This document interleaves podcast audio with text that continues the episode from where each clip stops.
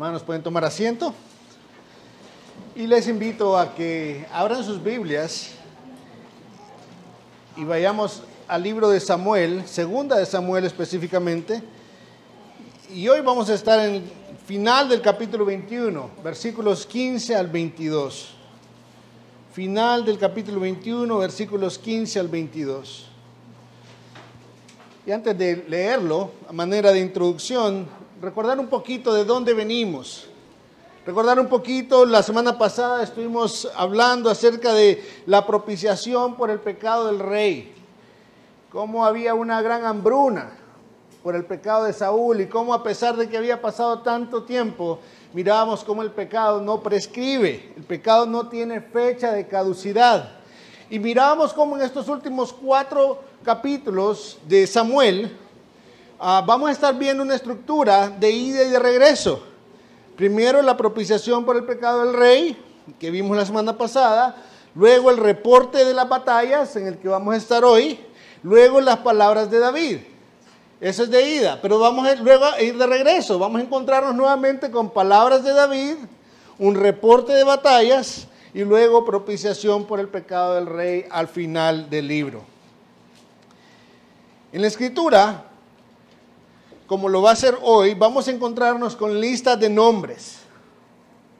Y generalmente cuando encontramos listas de nombres, a veces van a ser de personas inicuas, a veces van a ser de personas que sirvieron a Dios, pero la tentación es la misma.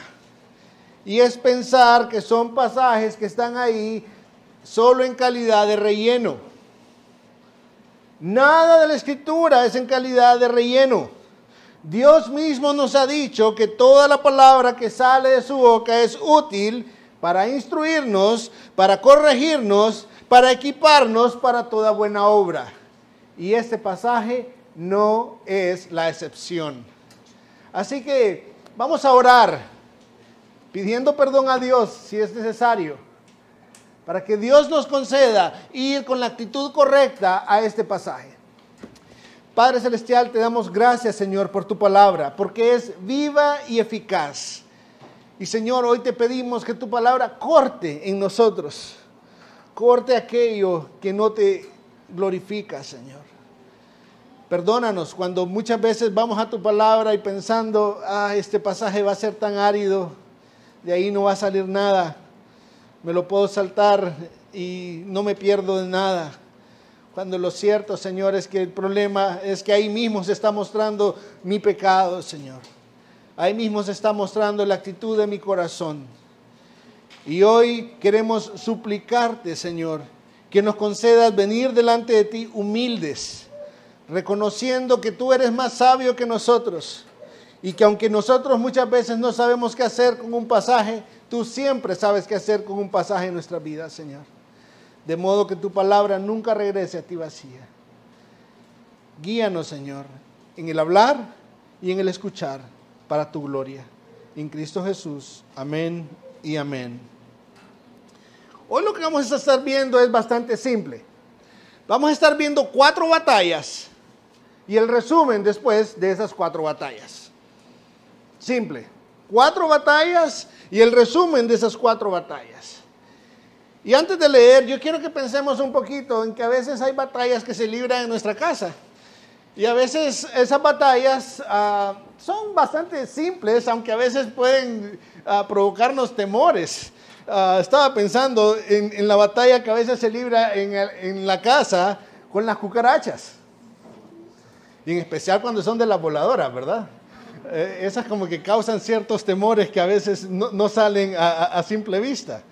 Pero ¿Alguna vez usted se pasó, se mudó a una casa, se dio cuenta que había cucarachas y hizo todo lo posible por erradicarlas? Fumigó la casa, puso trampas, puso veneno por todos lados y se siente que por fin las erradicó. ¿Y qué celebración? Uy, ya no hay cucarachas en mi casa.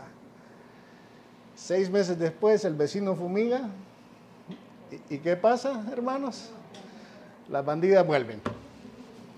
Y vuelven a surgir y vuelven a aparecer. Y el pasaje que vamos a ver hoy es algo similar, solo que no con cucarachas, sino que con los filisteos. por momentos parecían estar erradicados, pero los bandidos de repente vuelven a aparecer y es lo que vamos a ver, que volvieron a aparecer y en este relato vamos a ver que aparecen cuatro veces consecutivas. Veamos la primera vez, versículos 15 hasta el 17. De nuevo hubo guerra entre los filisteos e Israel. Descendió David con sus siervos y mientras peleaban contra los filisteos, David se cansó. Entonces Isbi Benov, que era de los descendientes del gigante y cuya lanza pesaba 300 ciclos, es decir, 3.4 kilos aproximadamente, ah, de bronce, y que estaba ceñido con una espada nueva, trató de matar a David. Pero Abisai, hijo de Sarbia, vino en su ayuda e hirió al filisteo y lo mató.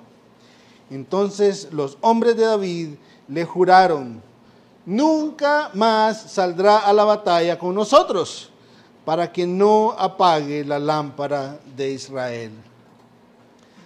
Comencemos con esa primera batalla, la batalla contra Isbi Benov y obviamente su ejército, ¿verdad? No solo era el gigante. David fue a la batalla, sale a la batalla con sus hombres, las cucarachas, no, no las cucarachas, los filisteos salen nuevamente. David sale con su ejército, sale con sus valientes y se encuentra con este tipo, Isbi Benov, y a lo que estamos acostumbrados normalmente es a escuchar, así como en 2 Samuel capítulo 8, versículo 1, después de esto derrotó a los filisteos y los sometió, y David tomó el mando de la ciudad principal de mano de los filisteos. Pero esta vez no fue eso lo que escuchamos. Esta vez la historia fue muy diferente. En esta ocasión, en medio de la batalla, se nos deja ver algo inesperado totalmente. El rey ya no estaba peleando como antes. Ya no era el mismo David. Ya no era el mismo David. Ahora lo vemos cansado en medio de la batalla, al punto de que su cansancio fue notorio tanto para sus enemigos como para sus aliados. Es el mismo David, de aquel de que se cantaba celebrando sus victorias sobre decenas de miles. ¿Se acuerdan al inicio en primera de Samuel? Esa cancioncita que fue el éxito del momento. Saúl mató a sus miles y David a sus diez miles. Es el mismo David que ahora está cansado en medio del terreno, en el fragor de la batalla, desgastado y lo que estamos viendo es los últimos días ya estaban por llegar. Y al pensar en esto, generalmente viene como, como cierta tristeza, ¿cierto? Pensar en el fin de la vida de alguien trae como cierta tristeza. Pero lo cierto es que si vemos el contexto de Samuel, pensar en el final de la vida de David era algo que debe traer gozo más bien. No porque David muera, sino porque hay una promesa asociada a esto. En 2 de Samuel, capítulo 7, versículos 12 al 13, escuchen lo que ya escuchamos anteriormente. Cuando tus días se cumplan, es justo haciendo referencia a momentos como este que está llegando ya al final, cuando tus días se cumplan y reposes con tus padres, otra manera de decir, cuando mueras, levantaré a tu descendiente después de ti, el cual saldrá de tus entrañas y estableceré su reino. Él edificará casa a mi nombre y yo estableceré el trono de su reino para siempre. Este rey, el rey, el gran rey David, está decayendo. Hay cierta fijación de los insectos últimamente para conmigo. Eh, me avisan, por favor, si tengo insectos en la cara. La semana pasada no me di cuenta. El gran rey David está en su ocaso, está decayendo. Pero al mismo tiempo esto significa que es de o debe ser más clara esa promesa del rey prometido que viene para establecer el reino eterno. Y esta vez, en vez de hacer comparaciones, vamos a mostrar las diferencias. A diferencia de David, que estando en medio de la batalla, cansado, necesitado de ayuda, este rey, nuestro rey, es el rey que venció a la muerte misma desde adentro. Uno que nos fortalece para hacer lo que demanda de nosotros uno que regresará con gran poder en su segunda venida. Así que, si bien es cierto, David era un gran rey, pero solamente era la sombra de un mejor rey, nuestro rey, nuestro Señor Jesucristo. Y ante la debilidad de David, fue Abisai, hijo de Sarbia. Recordemos que Sarbia era hermana de David, es decir, Abisai era sobrino de David. Fue Abisai quien notó su debilidad. No sabemos si es que David le pidió ayuda o qué, pero notó su debilidad y él se hizo cargo del gigante. Él mató al gigante. Escuchaba esta semana al, pastor Alistair Beck predicando sobre este pasaje, porque es un pasaje que es bastante árido, ah, es bastante difícil de, poder captar algunas cosas. Y él está diciendo, esta batalla resultó en que los valientes de David le quitaron las llaves del carro a David. Al final le dijeron, no David, mire, lo siento, pero no más. No va a seguir saliendo a estas batallas. No más. David necesita entender que ya no está en condiciones para seguir sirviendo a su pueblo desde el campo de batalla. Y ellos le dijeron, no queremos que la, ah, literalmente dice, para que no apague la lámpara de Israel. Otra de esas frases complicadas. Para que no apague la lámpara de Israel. ¿Y es que David andaba con una lámpara ahí en las batallas? No. No, esto puede verse desde, dos puntos. Hay quienes dicen que, que los hombres de David habían olvidado que la verdadera esperanza del reino estaba en Dios y no en David. Y eso podría tener algo de validez, en especial cuando consideramos que en los capítulos anteriores la vida de David se mostró como un desastre. Sin embargo, en los Salmos está escrito también, muy probablemente por David, no, se sabe, pero dice, no confíen ustedes en príncipes, ni en hijo de hombre en quien no hay salvación. Su espíritu exhala, él vuelve a la tierra.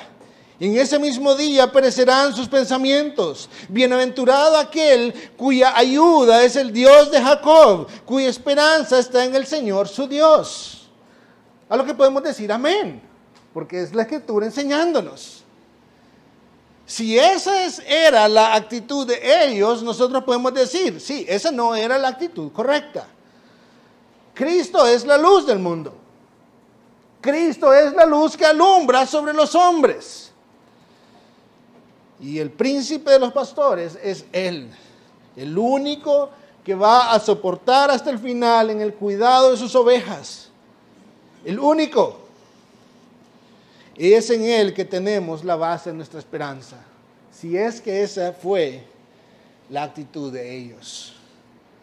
Sin embargo, lo que vemos en el resto de la escritura es cierto.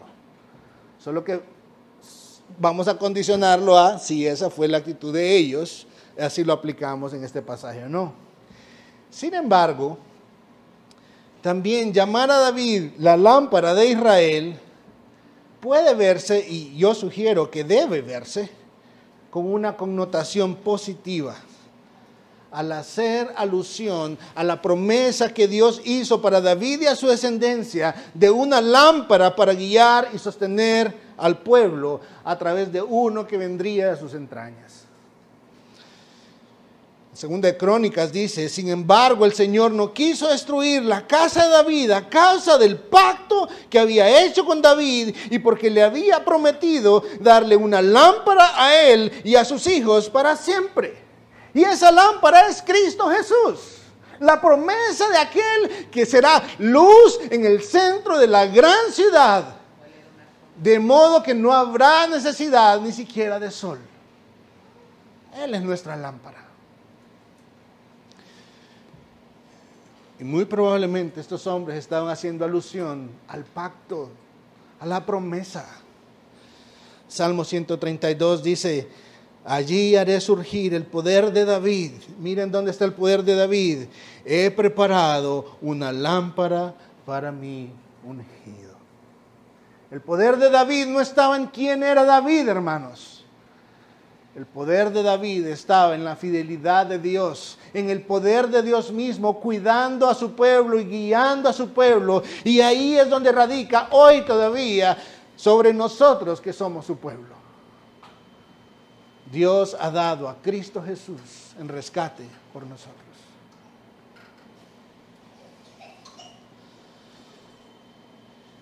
Y eso es lo que podemos sacar de esa primera batalla. Seguramente hay mucho más. Pero vamos a continuar a la segunda batalla, versículo 18. La batalla contra Saf. Después de esto, otra vez hubo guerra en Gob contra los filisteos. Entonces Sibecai, el usatita, mató a Saf, que era de los descendientes del gigante. Note los elementos que se repiten en cada batalla.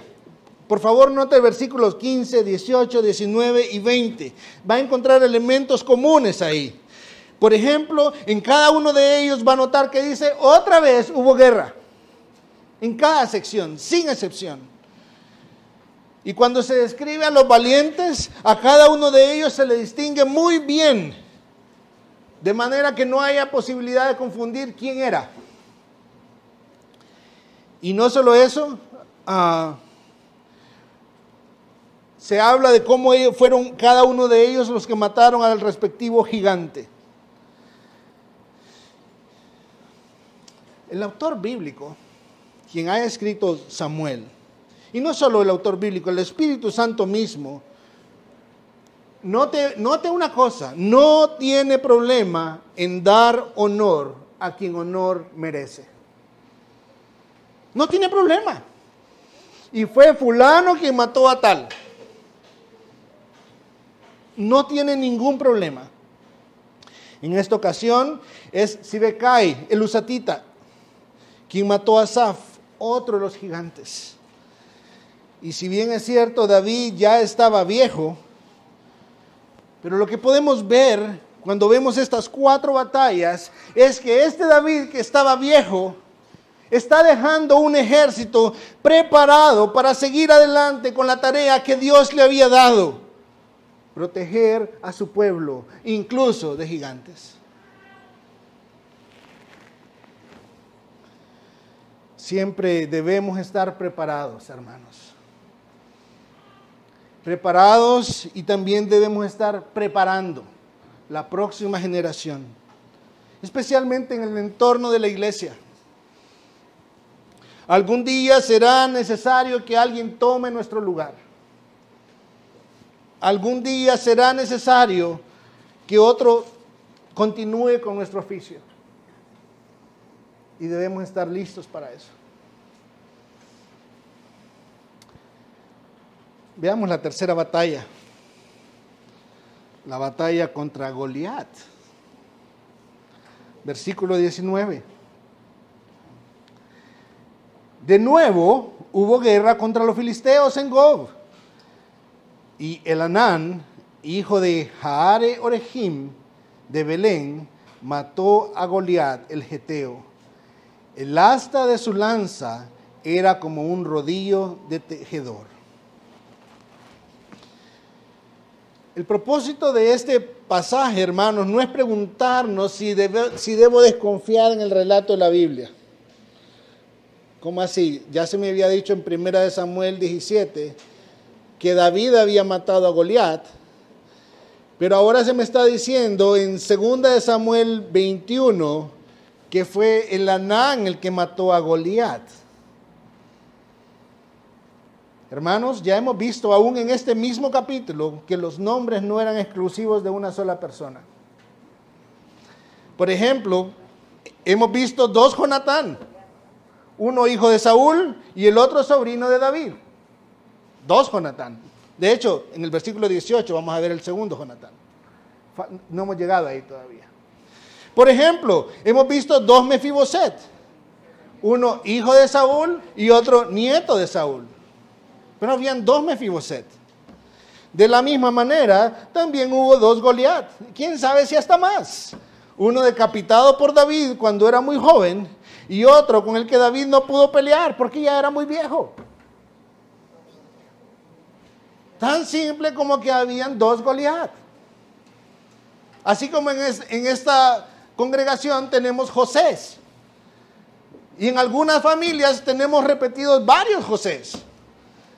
Y no por eso voy a negar o a poner en tela de duda algo con respecto a un José o el otro. ¿Cierto? ¿Cierto, hermanos? Pues lo mismo es lo que está sucediendo acá. Este segundo Goliat fue muerto por el Anán, hijo de Jaare Orejim, y muy probablemente era hermano del Goliat que mató a David, como lo sugiere Primera de Crónicas 25. Veamos la cuarta batalla, la batalla contra el polidáctilo, no era un dinosaurio. Uh, versículos 20 y 21. Hubo guerra otra vez en Gad, donde había un hombre de gran estatura que tenía seis dedos en cada mano y seis dedos en cada pie, 24 en total. Él también descendía del gigante.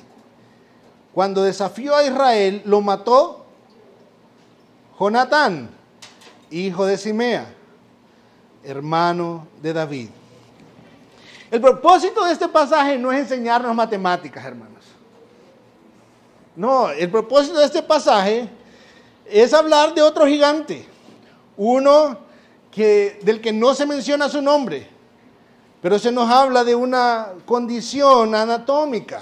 Es un hombre polidáctilo, un polidáctilo, alguien que tenía más dedos, tenía dedos supernumerarios, más dedos de lo común. Eso es algo que sucede, los eso lo consultan después con los médicos, ¿sí? pero se dice que en algunos lugares uno de cada 500 niños nace con seis dedos. Ah, cuando a Lucas le hicimos el primer ultrasonido, se nos decía que iban a nacer con seis dedos en cada mano y en cada pie también. Ah, qué bueno que el ultrasonido estaba malo. Ah, o tal vez no. Pero el punto es, es algo que sucede eh, únicamente. En el, en el plan de Dios, en el diseño de Dios, habrá niños que nacerán así. Pero el punto es que, al igual que Goliat, este hombre, el polidáctilo, desafió a Israel. Y así como vimos en Primera de Samuel 17, David le hace saber a Goliat que desafiar a Israel es equivalente a desafiar a Dios mismo. Y por eso debía morir. Y en este caso fue ese segundo Jonatán, sobrino de David, hijo de Simea, a quien Dios utilizó para silenciar la arrogancia de ese gigante. El problema de este gigante no es que tuviera muchos dedos, es que su arrogancia era demasiado grande. Su boca era demasiado grande y debía ser silenciado. Y esto nos lleva al, resumen. Versículo 22. Estos cuatro descendían del gigante en Gat y cayeron por mano de David y por mano de sus siervos. Hermanos, ah, la guerra vino una y otra vez. Una y otra vez. Y uno tras otro gigante fueron derrotados. Y nos dice el texto, y estos cuatro descendían del gigante. Literalmente lo que el texto dice, y estos cuatro eran descendientes de Rafa. Rafa era el nombre de un gigante.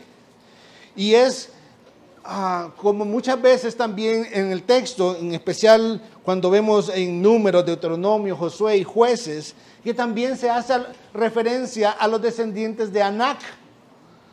Anak era un gigante y su descendencia fue una descendencia de gigantes. Pues Rafa era otro gigante y todos estos fueron descendientes de Rafa también.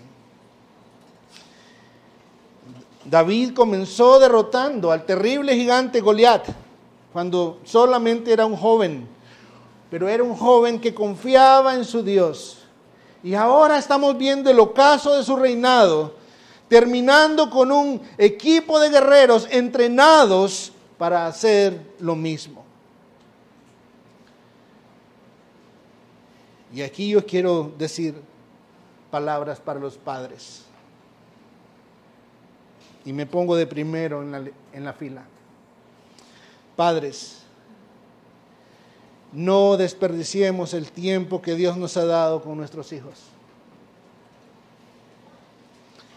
Nuestros hijos, dice la escritura, que son como flechas en una aljaba.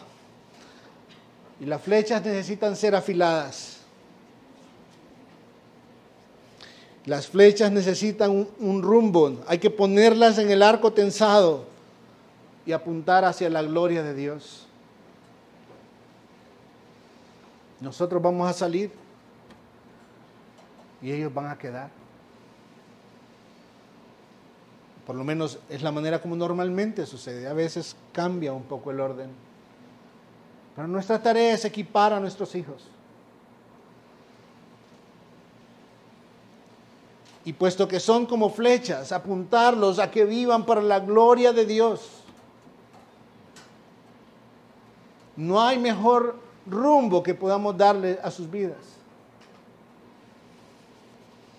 Pero hay mucho más para nosotros en este pasaje.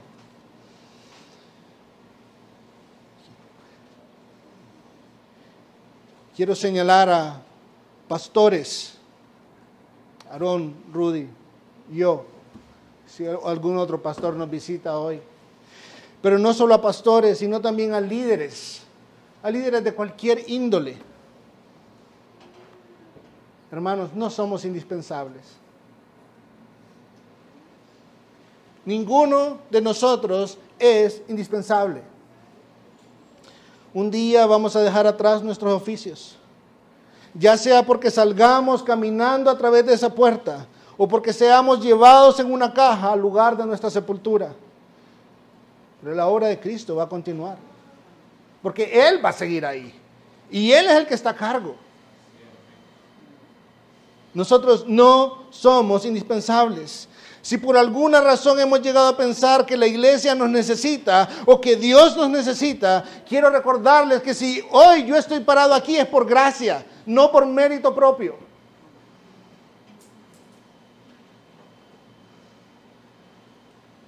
Y aún podríamos argumentar, sí, pero Dios necesita los dones. Sí, pero es Dios que los da.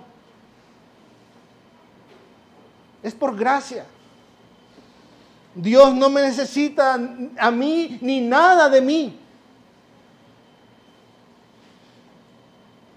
Todo lo que tenemos y somos es porque Dios nos lo ha dado para que por un tiempo le sirvamos y sirvamos a su iglesia. Por un tiempo.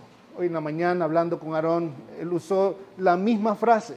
Dijo por un tiempo y después dijo otra cosa y después dijo por un tiempo. Yo quería reírme en ese momento, pero ¿cómo era posible que eh, la misma frase estuviera sucediendo? Pero tan importante recordar que estamos aquí, hermanos, por un tiempo. La, la reina Elizabeth II asombrosamente reinó durante un poquito más de 70 años. 70 años es un montón de tiempo y ya salió de su servicio. Nosotros servimos bajo el reino de aquel que es rey de reyes y señor de señores, bajo aquel que es el hijo prometido de David, el hijo de Dios cuyo reino no tendrá fin. Su reino es el reino eterno. No hay reino en el que nosotros podamos pretender elaborar, edificar, que pueda ser eterno. Todo reino va a ser aplastado por el reino de Cristo Jesús. Así que pastores, esposos, jefes en sus trabajos, lo que Dios ha puesto bajo nuestro cuidado, llámese la iglesia, llámese familia, llámese trabajo, lo puso para que lo administremos de manera tal que para el mundo quede bien, bien claro que Dios es el rey sobre todas esas cosas y no nosotros.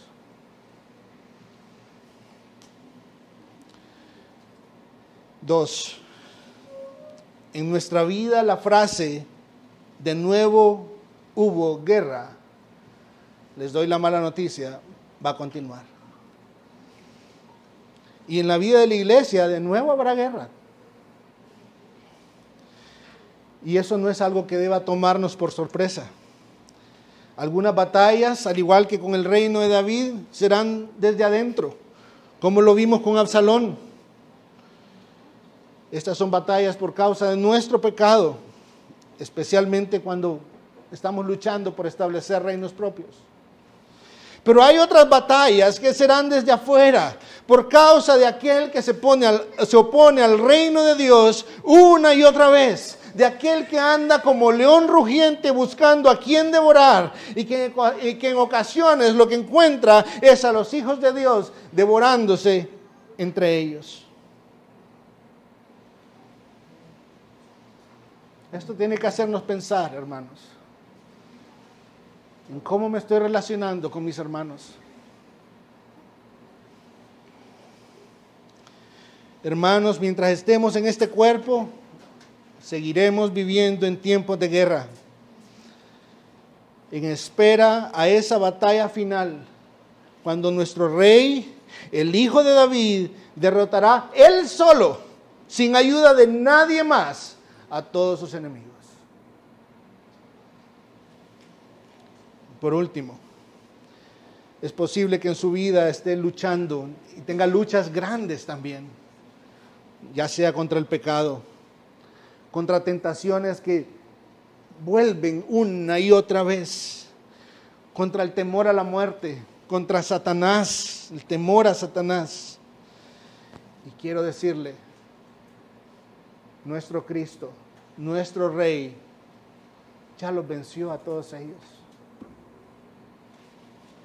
Cristo pagó en la cruz lo que nosotros no podíamos pagar de una manera que nos permitiese disfrutar de Él. La única manera que nosotros podíamos pagarlo era con una eternidad en el infierno, pero Cristo pagó para que nosotros pudiéramos disfrutar del reino de la luz. Así que venga a Cristo. Confiese su pecado delante de Él. Encuentre perdón, ese perdón que solo está en Él. Solo en Él, solo en Cristo Jesús hay salvación. Es en Cristo que tenemos una puerta de, acceso, o mejor dicho, de escape de nuestras tentaciones. Si no es en Cristo, somos esclavos de nuestro pecado. Venga a Cristo. Él nos enseña cómo llevar cautivo todo pensamiento a Él, como si se tratase de prisioneros de guerra. Él nos enseña a través de su Santo Espíritu y su palabra cómo obedecerle. Conozca su palabra. No se conforme con lo que escucha el domingo. Vaya a su palabra. Aquí está una de las principales piezas que Dios nos ha dado en la batalla que cada día libramos. Vaya a su palabra.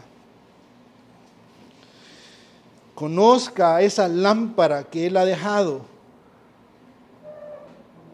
para disipar esas tinieblas que muchas veces son sofocantes en nuestra vida, que quieren venir una y otra vez a sofocar e invadir nuestro corazón. Si usted está en Cristo, no tema a Satanás. No lo tome de menos tampoco. Pero no tema a Satanás. La escritura nos dice que Él sabe que le queda poco tiempo. No tenemos razón para temerle si ya fue vencido por Cristo en la cruz. Si usted está en Cristo, recuerde que por la gracia de Dios tiene la promesa de vida eterna por medio de la fe en Él y en su obra. Pero si usted hoy está aquí y usted no está en Cristo Jesús, quiero decirle no tarde. Él no rechaza a todo aquel que viene a Él. No tarde. Él está ahí listo para perdonarnos. Y si hablamos de que está listo para perdonarnos, significa que necesitamos reconocer que le hemos ofendido. Él está ahí listo para limpiarnos. Y si vamos a hablar de limpiarnos, significa que hemos de reconocer que estamos sucios sin Él. No tarde. Venga a Cristo. Si no sabe cómo, acérquese y hablemos al respecto. Vamos a orar. Padre Celestial, te damos gracias, Señor. Te damos gracias porque en medio de las batallas que siguen día tras día en nuestras vidas, sabemos que nuestro Rey ya venció. Sabemos que podemos vivir en esperanza de que esa lámpara no se apagará nunca. Sabemos, Señor, que eres tú el que nos ha traído a Cristo Jesús y es ahí donde nuestra vida está segura con Cristo en ti, Señor. Ayúdanos, Señor, a, no depender de nosotros mismos. Ayúdanos, Señor, a no pensar de nosotros más de lo que debamos pensar. Ayúdanos, Señor, a amarnos el uno al otro, a reconocer nuestras faltas, que son muchas, Señor. Y a entender que solo es a través de la sangre preciosa que nuestro Rey derramó en esa cruz en sacrificio por nuestros pecados, que tenemos redención. Gracias Señor, porque fuiste tú librando nuestra más grande batalla, la batalla contra la muerte y la batalla, Señor, contra el reino de las tinieblas. Pero gracias Señor porque eres tú, Señor, el que nos ayuda a diario a seguir librando las batallas que aún quedan por delante, Señor. Hasta que llegue ese día glorioso en el que Cristo regrese con poder y podamos disfrutar de tu presencia por la eternidad. Y es en ese nombre glorioso y poderoso de Cristo que hoy oramos. Amén y amén.